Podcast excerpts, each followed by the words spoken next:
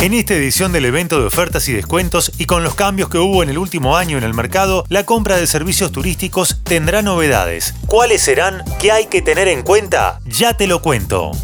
Soy Fernando Bolán y esto es Economía al Día, el podcast de El Cronista, el medio líder en economía, finanzas y negocios de la Argentina. Seguinos en nuestro canal de Spotify y escuchanos todas las mañanas. Hoy arranca el Hot Sale 2022, el evento de descuentos del año.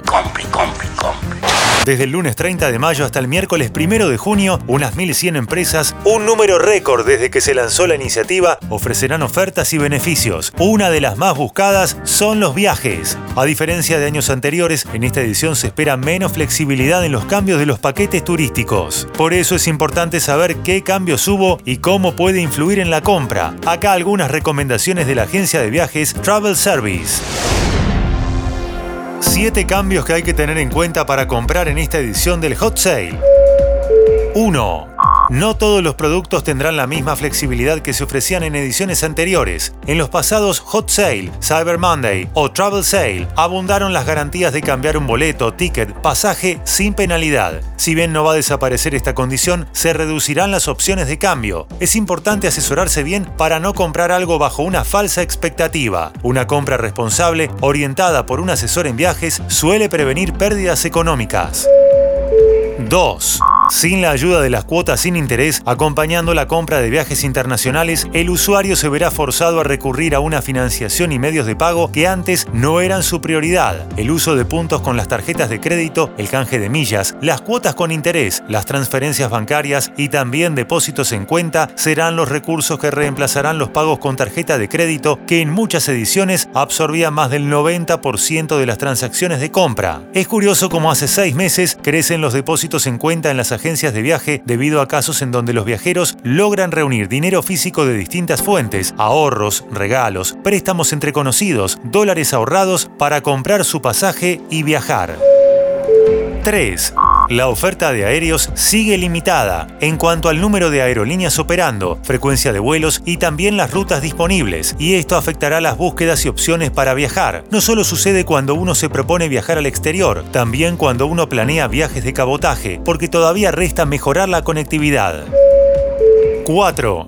La disponibilidad de los hoteles y también los cruceros es amplia y hoy no sufren un problema de cupos como sucede con los aviones. Tanto en hoteles como cruceros se esperan ofertas más agresivas y buenas oportunidades para aprovechar en el próximo hot sale. 5. Si bien la búsqueda de productos será online, se espera que los usuarios prefieran comprar a través de un call center u ordenar una compra por WhatsApp. La compra de un producto turístico hoy está envuelta de preguntas que el usuario necesita hacer a un agente de venta antes de la compra para sentir seguridad y la garantía de que la empresa lo respaldará ante cualquier inconveniente. El consumidor busca seguridad y la adquiere con un buen asesoramiento y comprándole a un proveedor con respaldo. 6. Las tarjetas de crédito redujeron su cobertura ante riesgos de salud. De ahí la importancia de adquirir un plan de asistencia al viajero, que seguramente tendrá un protagonismo mayor en esta próxima edición del Hot Sale. Nuevamente en este caso, el asesoramiento juega a favor del cliente. Quien quiera los podrá comprar online, pero crecen las consultas telefónicas para decidirse sobre cuál es la cobertura ideal para cada viaje que el cliente decide hacer. 7. Si el hot sale confirma la tendencia que observamos en el mes pasado para los vuelos internacionales, cuya demanda crecieron 30% respecto de los niveles promedio de enero, febrero y marzo, puede que por efecto de este mega evento, mayo y junio contribuyan a mejorar los resultados de venta que aún se mantienen debajo del nivel de noviembre de 2021, fecha en que se deshabilitó el financiamiento en cuotas. Esto fue Economía al Día, el podcast de El Cronista.